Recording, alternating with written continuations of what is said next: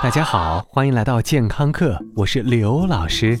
话说，我们已经毫不犹豫地进入了猴年。猴年中，让你印象最深的是什么事儿呢？是像思想政治课的春节晚会，还是仅仅活在我们心里的侯赛雷，或者是让你圣母心大泛滥的六小龄童老师呢？话说，十二生肖里，我们人类最有渊源的，应该就是猴了。什么？你说你是龙的传人，你有没有问过龙同意吗？刘老师当然也相信你不会随便说自己是猪的传人吧。而我们聪明的人类与聪明的灵长类动物里，有着各种各样剪不断的渊源。跑得快的人类最终住进了自己建的水泥笼子里，猴子兄弟们很多都住进了铁笼子里。当然，我们今天健康课的任务并不是找不同，而是找相同。老师，我们跟猴子有什么最相同的地方呢？最相同的地方之一，刘老师觉得是毛发。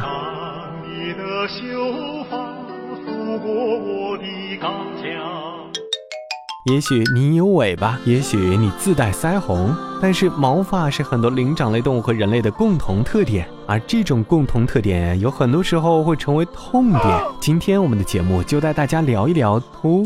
脑门啊，就是领导。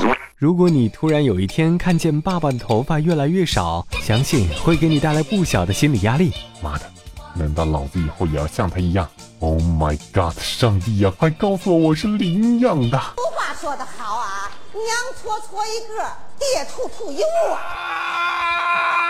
至少作为少男界三宝的美瞳刘海内增高之一的头发，对于人体气质的整合无比重要。确实，我们也没有见过任何韩国的 boy band 顶着锃亮的光头。郭冬临老师也对于想走艺术道路的同学们指明了方向。找个工作真不容易，人家说我头型太险恶。但是不得不承认的是，这个世界对于普通秃子的兼容性并不是很好。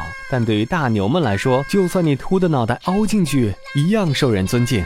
比如，与头发是路人的默多克老先生，总有一身成精的撩妹大法。就算哭过去的天涯海角。孤儿都不会再离开你的。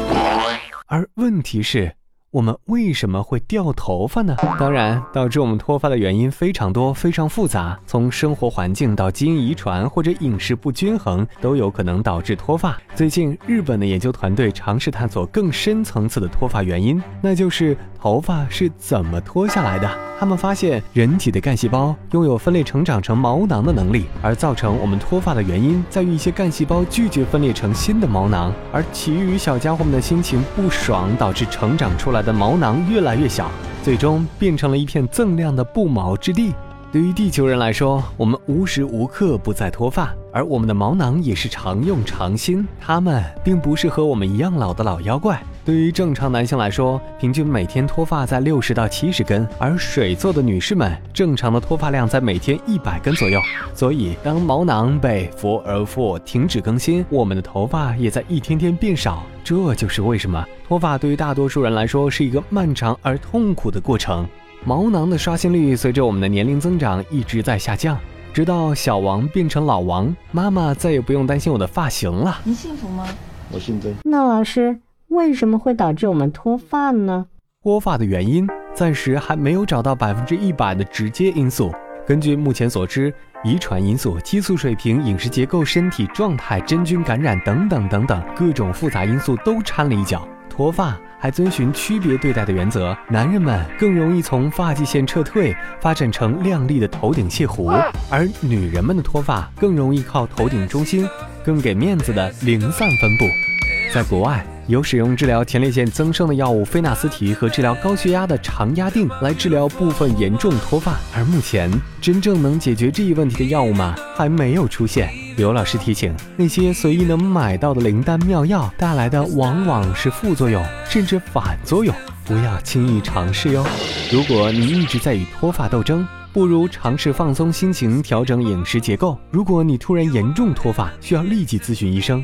如果你不知道如何用闪亮新造型来面对世界，不如做一个可爱的、积极的小秃子，用人品作为最好的假发。你的朋友们可能都不会注意到你日常稀疏的头发呢。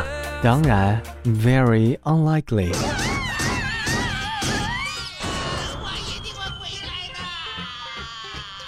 如果你有什么斗图心得？记得在微信平台分享给刘老师哦，让刘老师帮你找更多的秃友吧。感谢收听，回见。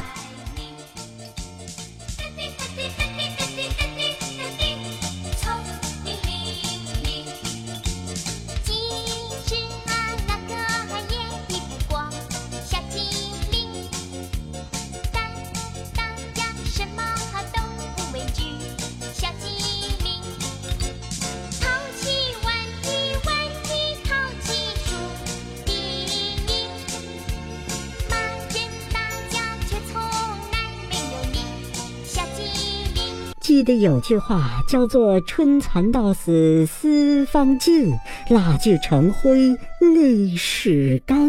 原来这句话就是形容您的。老师，请收下我的膝盖。滚滚滚滚！谁要你的膝盖？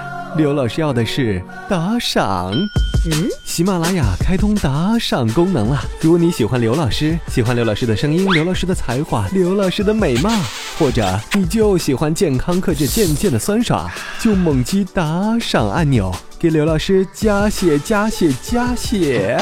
对了，别忘了关注健康课官方微信平台，更多内容，更多精彩，回见。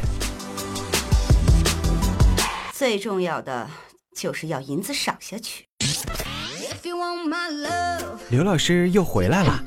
除了化作你家 WiFi 流量之外，刘老师还可以存在于以下地点：微信平台搜索“健康课”的全拼，官方讨论群九四四零八零七八，以及百度贴吧。